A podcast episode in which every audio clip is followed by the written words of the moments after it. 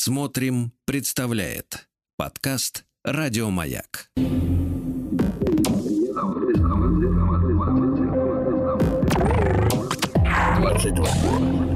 Объект. Объект двадцать два.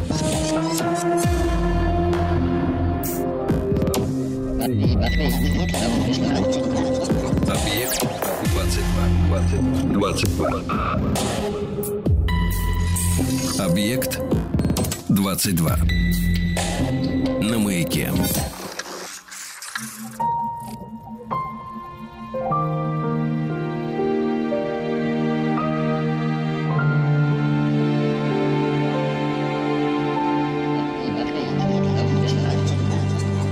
Объектив 22. Объектив 22 – это исключительно субъективный взгляд на кинематограф с опорой на исторические события. Я Евгений Стаховский, и сегодня, в общем, принес вам очередную подборку фильмов, которые, ну, кто-то вспомнит, кто-то, может быть, для себя откроет. Я буду очень рад, если что-то вы решите посмотреть впервые или пересмотреть. А говорить сегодня будем вот о чем. 31 января у меня на календаре. В этот день, в 1714 году, Петр I учредил в Летнем дворце Санкт-Петербурга государев кабинет ну, попросту говоря, Кунсткамеру, старейший музей России. Естественно, я не мог обойти стороной это событие, очень значимое для истории, как минимум, Российской Федерации, Российской империи в то время, ну, то есть России как страны. И сегодня хочу с вами поделиться некоторыми фильмами про музеи, ну, то есть фильмы, которые так или иначе связаны с музеями. Понятно, что их, как и фильмов, наверное, на практически любую другую тему великое множество. Но вот я что вспомнил, то вспомнил, и мне хочется верить, что это, в общем, приличные фильмы. У меня большой список, где два десятка картин, но давайте уже хватит мне болтать, давайте пойдем по порядку. Сегодня тот случай, когда я бы хотел начать не с, э, что называется, не в, не в, не в порядке э, историческом, да, выхода картин по годам, там, от самых древних к самым новым, я бы хотел начать сегодня с фильмов, которые, собственно, раз мы говорим о Российском музее, фильмов, которые посвящены музеям и которые сделаны в России. Их, на самом деле, не так много, к сожалению. И это фильмы, которые в чем-то похожи, в чем-то они, безусловно, очень разные. И, вы знаете, ну вот когда я подумал, что надо сделать фильмы про музей, мне самому, может быть, как и многим из вас сейчас, первое, что мне пришло в голову, это, конечно, «Старики-разбойники». «Старики-разбойники» — фильм, который был поставлен в 1971 году. Прекрасная работа Ильдара Рязанова с э, великими актерами Юрий Никулин, Евгений Евсигнеев, Ольга Аросева. Я не уверен, что надо пересказывать сюжет. Думаю, что он всем хорошо известен, но мало ли вдруг речь идет о том, что э, Никулин играет следователя, которого собираются отправить на пенсию. И происходит это потому, что, ну, вот он уже пожилой человек, и вообще за последние два месяца он не раскрыл ни одного преступления. Хотя э, дело не в этом, а просто на его место уже должен прийти другой человек, который, что называется, спустили сверху. Этого другого человека, как вы помните, играет Андрей Миронов.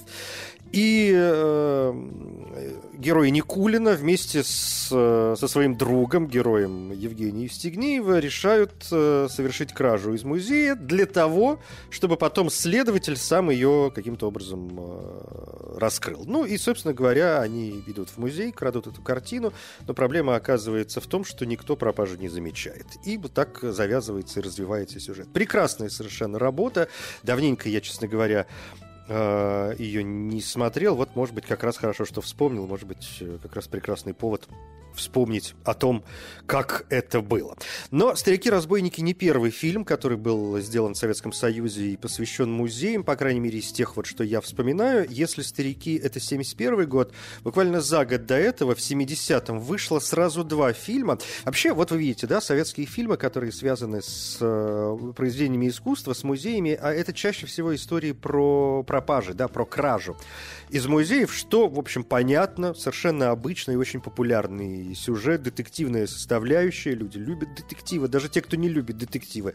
Э, Все равно, мне кажется, периодически любят детективную составляющую в произведениях других жанров.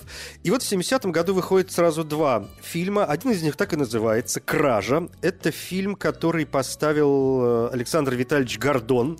Двухсерийная картина о том, как собственно, из музея похитили, но в данном случае не картину, а шпагу 18 века. И в этой краже подозревают сотрудника музея, поскольку всем известно, что он коллекционирует э, произведения искусства, в особенности старинные. Ну и вот как-то вокруг этого все и строится. Прекрасная роль следователя Олег Борисов, великий совершенно. Кроме того, в фильме сотрудника музея играет э, Эдуард Марцевич и Татьяна Надеждина, Ирина Азер, Наталья Величко. Ну, в общем, э, хорошие актеры, картина, которую, может быть, не лишнее будет посмотреть. И в том же 70-м году выходит, мне кажется, более известный, ну, это по моим ощущениям, может быть, я не прав, да, все-таки субъективный взгляд, выходит э, картина, которая называется «Возвращение святого Луки». Это фильм, который снял Анатолий Бобровский. И это фильм, который входит в трилогию знаменитую о полковнике Зорине. Это было три фильма. «Возвращение Святого Луки» — это первый фильм. Полковника Зорин играет Всеволод Санаев. И э, речь в фильме, естественно, идет о том, как э, некий человек решает украсть из музея картину Франца Халса – голландского художника под названием «Святой Лука», и вот он для этого собирает э, преступную группу. Этот фильм интересен тем, что он поставлен по реальным событиям. Правда, конечно, когда эту картину на самом деле украли, э, ни, в какой, ни в каких средствах массовой информации тогда, ни в какой прессе, естественно, об этом не сообщали. Самое забавное, что это похищение, эта кража картины произошла через несколько недель после того, как тогдашний министр культуры Советского Союза Екатерина Фурцева заявила о том, что в Советском Союзе, в отличие от западных стран, музеи не грабят. И вот она заявила, и тут, пожалуйста, на здоровье. Украли реально картину Франца Халса «Евангелист Лука». Это первая половина 17 века, и она в 1965 году была э, похищена с выставки в Москве. Ну, потом ее, разумеется, нашли. Ну, и вот этот фильм, он, собственно говоря, построен на основе вот этого реального происшествия, да, о котором мы сегодня знаем, что оно реальное, а тогда, конечно, э, и понятия не имели. Еще один российский фильм, уже не советский, а именно российский фильм, который так или иначе связан с музеями. Это очень недавняя работа. Не могу сказать, что я прям супер ее люблю, но в целом это, ну, это добротное кино, поставленное Авдотьей Смирновой. Это фильм 2011 года, и он называется «Два дня». А если коротко, то суть э, в том, что в провинциальный музей – посвященный какому-то писателю, какому-то классику российской литературы. Видимо, я, мне кажется, он выдуман. Сейчас вот не буду врать, мне кажется, это выдуманный какой-то персонаж. Ну, в любом случае, он не очень известен. И по сюжету тоже, ну, у него есть какой-то там дом-музей, и вот в этот дом-музей, в эту усадьбу приезжает э, чиновник, который по заданию губернатора области должен э, забрать у этого музея земли для того, чтобы построить новую резиденцию для губернатора. Ну, то есть нормальная такая российская история, ничего удивительного, но проблема не в этом. А, значит, этого чиновника играет э, Федор Бондарчук, и эта история, конечно, не столько про музеи, это, конечно, история любви. Потому что Бондарчук, значит, его герой, когда он туда приезжает, а там один из сотрудников, одна из сотрудниц, она литературовед, и она, естественно, выступает э, резко против, она не стесняется говорить ему правду в глаза, в отличие там, от других сотрудников, э, которые буква в прямом смысле слова падают перед ним на колени. И вот эту сотрудницу этого литературоведа играет Ксения Рапопорт. Э, прекрасная совершенно роль. Я очень люблю Ксению Рапопорт. Я считаю, что это блестящая актриса, и в жизни она, могу вам сказать совершенно точно, человек очень приятный. Так что эту картину которая была показана на фестивале «Окно в Европу» в 2011 году. Мне кажется, стоит посмотреть вот хотя бы ради э, Рапопорт, э, тем более, что фильм он такой непроходной, его заметили российские премии, ну вот в частности «Золотой орел», э, награда «Золотой орел». Там было пять номинаций и за лучшую мужскую роль, и за лучшую женскую роль. Причем и Бондарчук, и Рапопорт получили свои награды. Кроме того, Ирина Розанова получила... Нет, не получила, она была номинирована за лучшую женскую роль э, второго плана, плюс операторская работа Макси... Максима Осадчева, и была номинация на лучший фильм, но здесь неуспешно.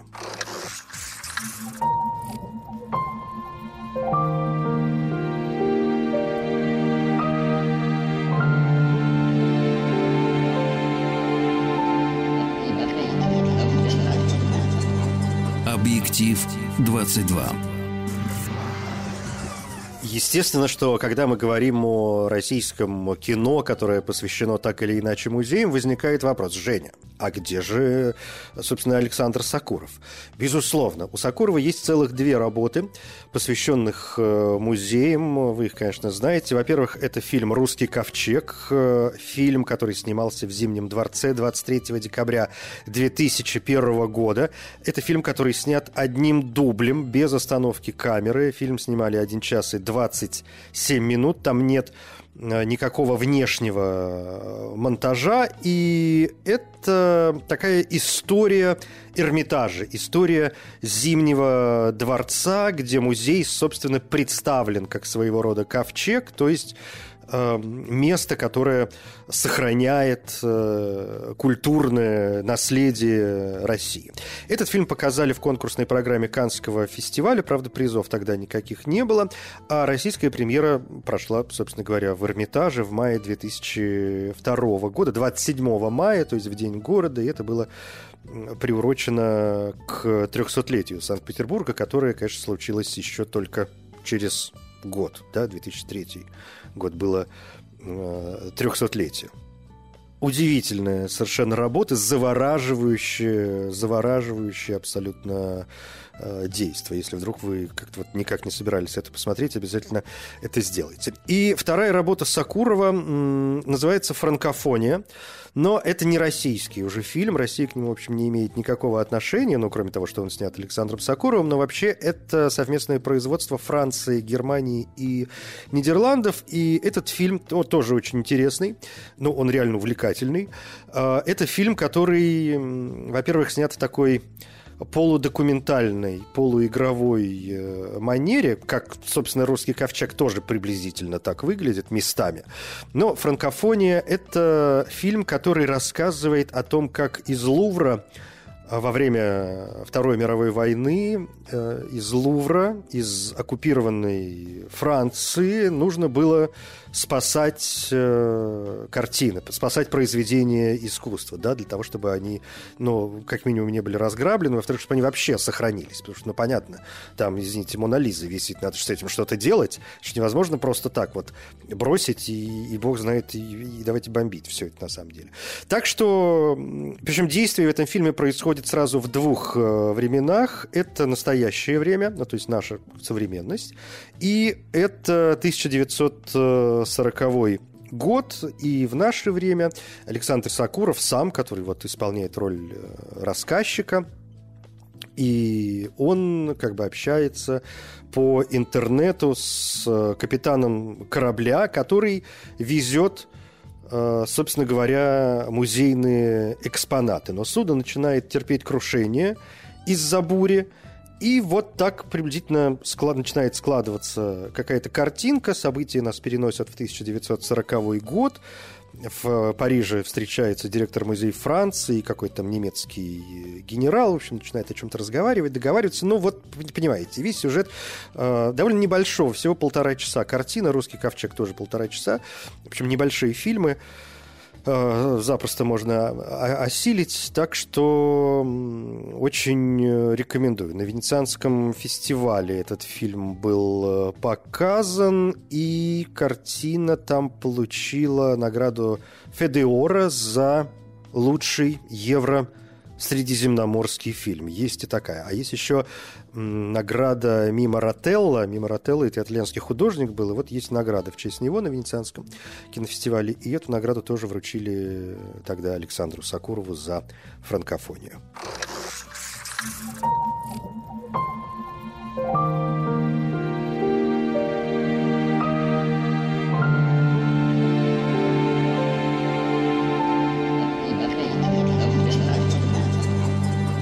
Объектив 22. Теперь, пожалуй, вглубь истории. Вообще слово «глубь» э, все время хочется произносить через «п» и понимать через э, вот эту букву и звук «п», но, кажется, это не тот случай.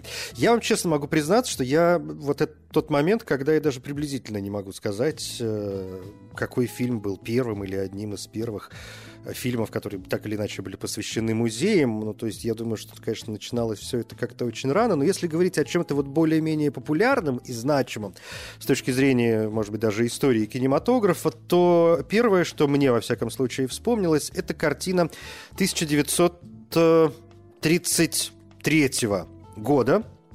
Это фильм, который на русском языке его принято называть э, «Тайна музея восковых фигур», но это, собственно говоря, прямой перевод с английского языка. Это фильм ужасов, который снял э, Майкл Кертис. И, э, естественно, эта картина 1933 года получила несколько вариаций, несколько ремейков. Есть очень знаменитый фильм 1953 года, э, который снимал Андре де Тот, австро-венгерский американский кинорежиссер.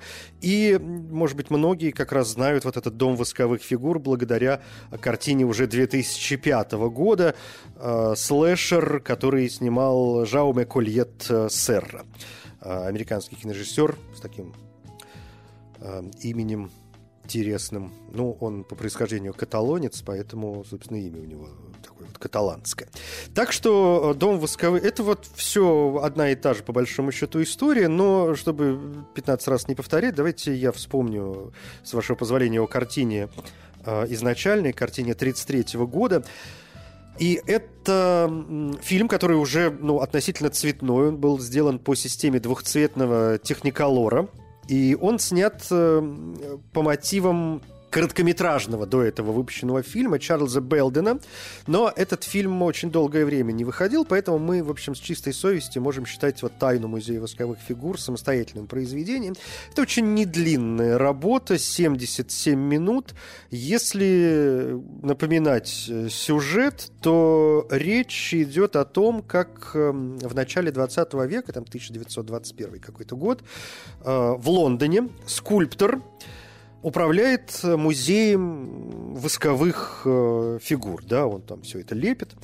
И у него начинаются финансовые проблемы. И вот как-то ночью он устраивает экскурсию для своего друга и э, для одного искусствоведа. И он показывает им разные статуи, там Вольтер, Жанна д'Арк и все такое прочее. И искусствовед очень впечатлен, и он предлагает представить работу этого скульптора, работы скульптора, в Королевскую академию, после того, как он вернется из поездки в Египет. Но суть даже не в этом. Суть в том, что партнер этого скульптора, пытаясь уладить э, финансовые проблемы, он пытается сжечь музей для того, чтобы получить э, страховое возмещение. А музей, еще раз, да, это восковые э, фигуры. Короче, случается пожар, и там происходят всякие разные чудеса. Тут мы переносимся на несколько лет вперед, на десятилетие, там, на 12 лет вперед. Уже Нью-Йорк готовится к открытию новой музей восковых э, фигур. А этот скульптор, его зовут Иван Игорь, ну, правда, в английском варианте он все-таки Айгор, да, Иван Айгор.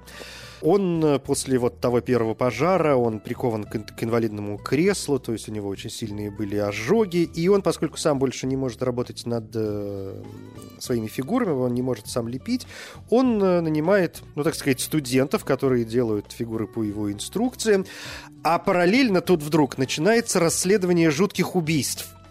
Там было предполагаемое самоубийство популярной модели, и ее тело, как и тела других жертв, они э, были украдены из э, морга каким-то, естественно, незнакомцем. И расследование приводят как раз в новый музей восковых фигур, где некоторые экспонаты имеют потрясающее сходство с э, вот этими пропавшими мертвецами. И вот так уже сюжет приобретает э, окончательную интригу. Два ремейка, они, конечно, такие нечистые ремейки, то есть там не один в один, есть э, некоторое разнообразие. Но вот фильм 2005 года не могу прям сильно рекомендовать, а картина 53 года очень интересная, там в главной роли Винсент Прайс, и вообще этот фильм, это первый кинофильм студии Warner Bros., который был снят с использованием 3D-эффектов. Объект 22. На маяке.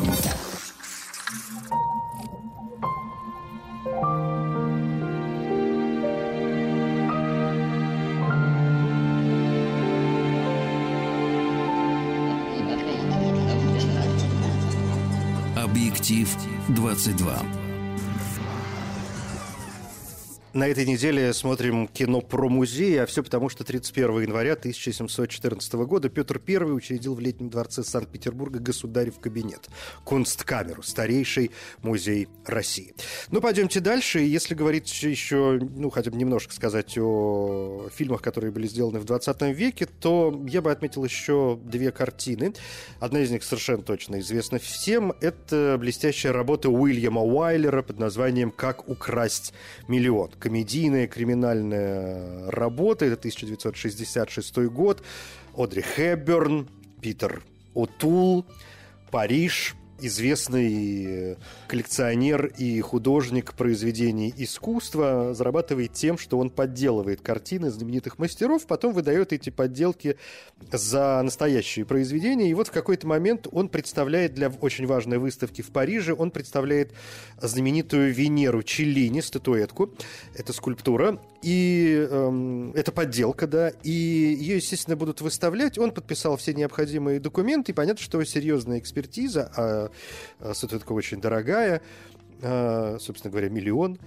И любая экспертиза такая серьезная, она бы показала, что это подделка. Но вроде как экспертизу сначала делать не собирались, а потом решили все-таки ее провести. И теперь этому художнику грозит, в общем, ужас какой ему грозит, если все вскроется. И его дочь познакомившись при довольно забавных обстоятельствах с э, грабителем, э, в общем, как-то они решают спасти отца, и для этого им нужно выкрасть статуэтку, э, эту Венеру Челлини из музея. Роскошное, очень смешное кино с блестящими актерскими решениями. Самое забавное, что сегодня этот фильм, который представляет собой абсолютную классику Голливуда, по своем выходе не окупился. А, его снимала компания Fox, и они тогда заявили, для того, чтобы фильм окупился, ему нужно было заработать на прокате 12 миллионов долларов. А он заработал 10 с половиной. И то есть, ну, он не провалился, но он даже себя не окупил. Что, конечно, довольно странно. Вторая картина – это фильм 1968 года. Фильм, который может быть известен э, в своей версии, э, для кого-то больше, в своей версии 1999 года. Это фильм, который называется «Афера Томаса Крауна». Фильм 68 года делал Норман Джуисон. Это фильм, который получил несколько номинаций на Оскар, но в первую очередь за музыку и за лучшую оригинальную песню. Оскар эта картина получила. Мишель Легран, Алан Бергман, э, Мэрилин Бергман, а вообще музыку писал Мишель Легран.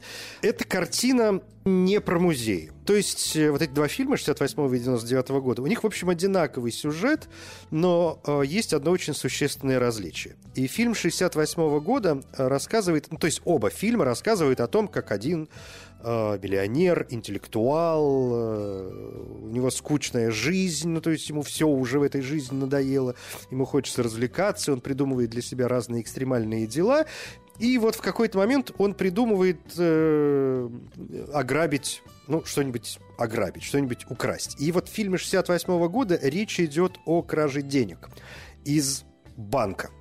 Понятно, что нас это сегодня не слишком интересует, хотя фильм в целом э, хороший. А вот в картине, в ремейке уже 99 -го года, этот э, миллионер планирует похищение из э, музея Метрополитен.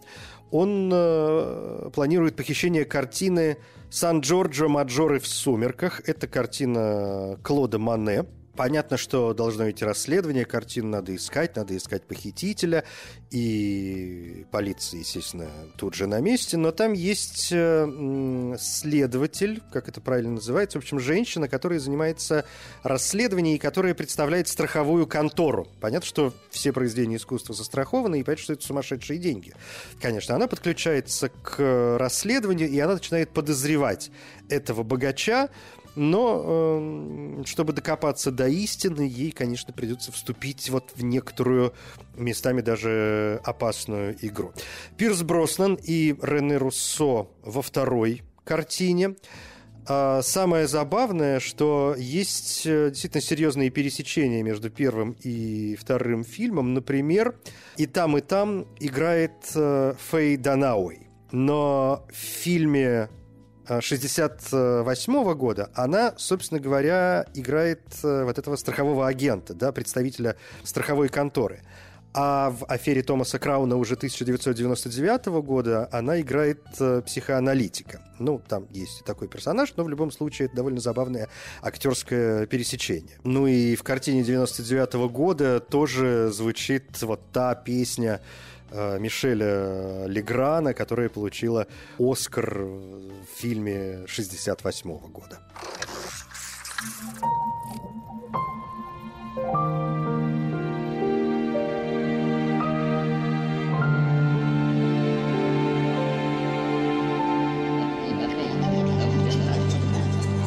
Объектив 22. Первое, что вспоминается в 21 веке, это, конечно, фильм «Ночи в музее». Очень популярная работа, комедийная фэнтези, который снимал Шон Леви. Это фильм, который, мне кажется, известен всем. Он основан на одноименной детской книге хорватского иллюстратора Милана Тренца. И в этом фильме Бен Стиллер играет эм, человека, который нанимается ночным охранником в Музее естественной истории и заменяет там уходящего на пенсию охранника. И тот э, дает ему руководство по эксплуатации, но так вот немножко загадочно говорит, что, мол, ты, пожалуйста, тут никого не впускай, и главное, никого не выпускай. И, естественно, первой же ночью новый охранник, его зовут Ларри, он выясняет, что по ночам экспонаты музея оживают.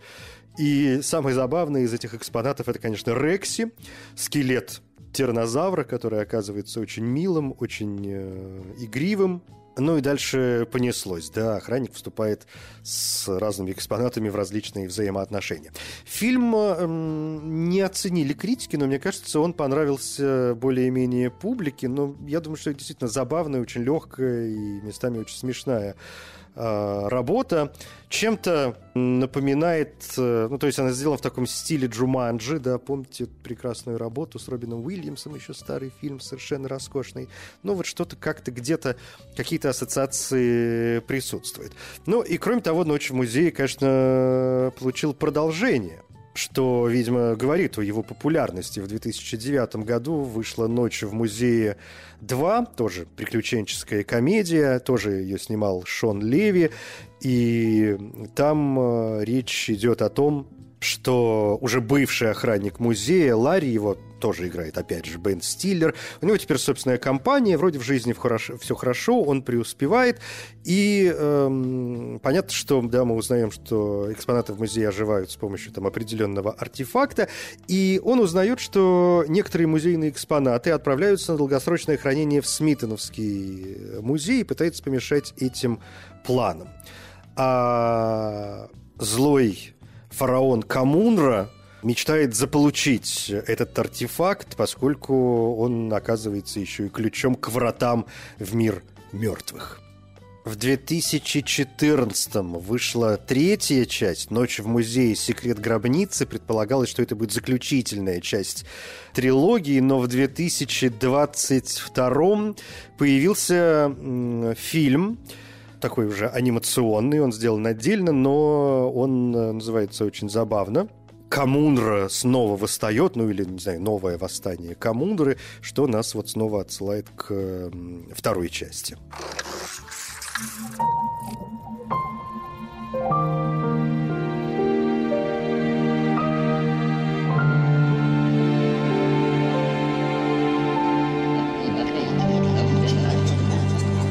Объектив 22.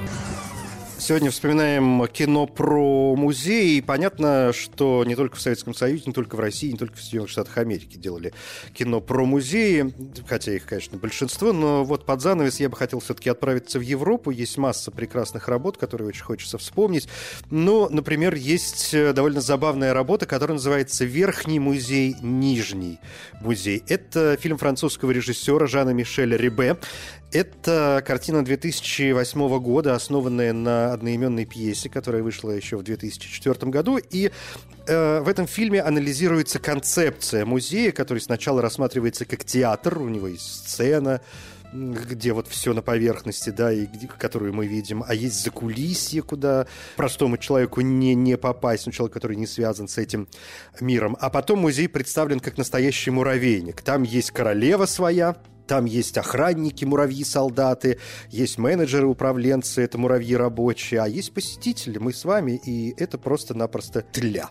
Верхний музей, Нижний музей, э, Франция, 2008 год. Или фильм, сделанный в Дании, который называется «Похищение Рембрандта», мне кажется, на русском языке его называют. Или я встречал название «Украсть голландца». Это фильм 2002-2003 э, года. Оригинальное его название просто «Рембрандт», но вряд ли бы оно что-то кому-то э, сказало. Это Яник Йоханссон, режиссер, и фильм рассказывает о том, как э, в январе 1999 года украли полотно Рембранта, ну и дальше понятно, расследование, и надо что-то с этим делать. Это в целом комедия, которая может быть интересна еще и тем, что в одной из главных ролей там э, Николай Костер-Вальдау, которого мы помним по «Игре престолов». И это это фильм, который, мне кажется, очень может понравиться любителям именно скандинавских комедий. Действительно, очень забавная работа, которая, опять же, построена на материале, самом настоящем, на реальном событии, когда в январе 1999 года четверо мужчин украли картины Рембранта и Джованни Беллини из художественного музея. Потом их поймали, всех приговорили к разным срокам заключения, дали 6 лет, по-моему, самый большой. И э, фильм в забавном ключе рассматривает и мотивы преступников, и разные предпосылки, и причастность э, британских служб, которые выдавали себя за гражданских э, лиц. Ну, в общем, такая такая не супер, конечно, не супер, не, не сам блестящий фильм, но довольно м- забавный. Или хочется вспомнить картину австрийскую, ну, там совместное производство Австрии и США. Она называется «Музейные часы». Это Джем Коэн, 2012 год. И фильм рассказывает об охраннике музея истории искусств, который, значит, встречает э, женщину, а она никогда не была раньше в Австрии, вот она бродит по городу, и вот музей становится для нее, как пишет Кинопоиск, островком спасения. И самый известный музей Вены выступает в фильме не как архаичное хранилище исторических артефактов, но как некий таинственный перекресток, где герой исследует собственную жизнь, город и то, как искусство отражает мир. Сюда же совершенно необходимо внести, как мне кажется, фильм 2017 года под названием э, «Квадрат», фильм Рубена Эстлунда, шведского режиссера, я его обожаю, вообще один из моих любимчиков. И «Квадрат» был показан на Канском кинофестивале, где получил золотую пальмовую ветвь, то есть главный приз эм, по сюжету. Но там, конечно, замученная история, и сюжет просто так не расскажешь. Но если попытаться, такой синопсис вкратце, речь идет о директоре музея современного искусства в Стокгольме, это главный герой этого фильма, и фильм начинается с того, что он э, пытается объяснить музейный язык, музейный порядок. Но суть, конечно, не в этом. Потому что в целом этот фильм, конечно, рассказывает о мире искусства, мире современного искусства и довольно жестко его высмеивает и очень сатирически показывает о том, что мы давно уже, в общем, совершенно потеряли всякую границу между тем, между искусством и неискусством, между тем, что может им считаться, и вообще какое у этого всего может быть определение. Понятно, что здесь глубокие размышления о ценностях, о морали.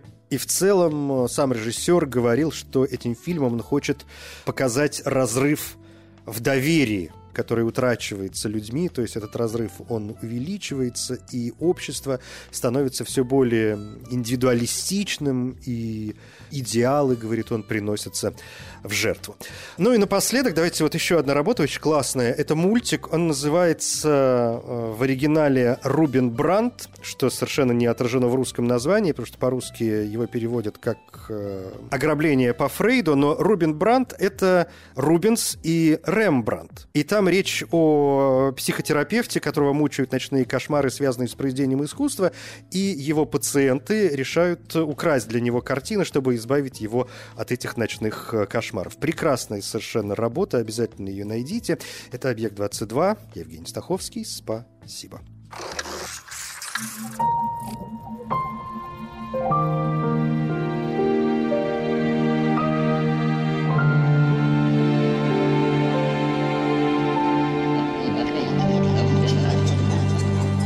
Объектив 22. Еще больше подкастов «Маяка» насмотрим.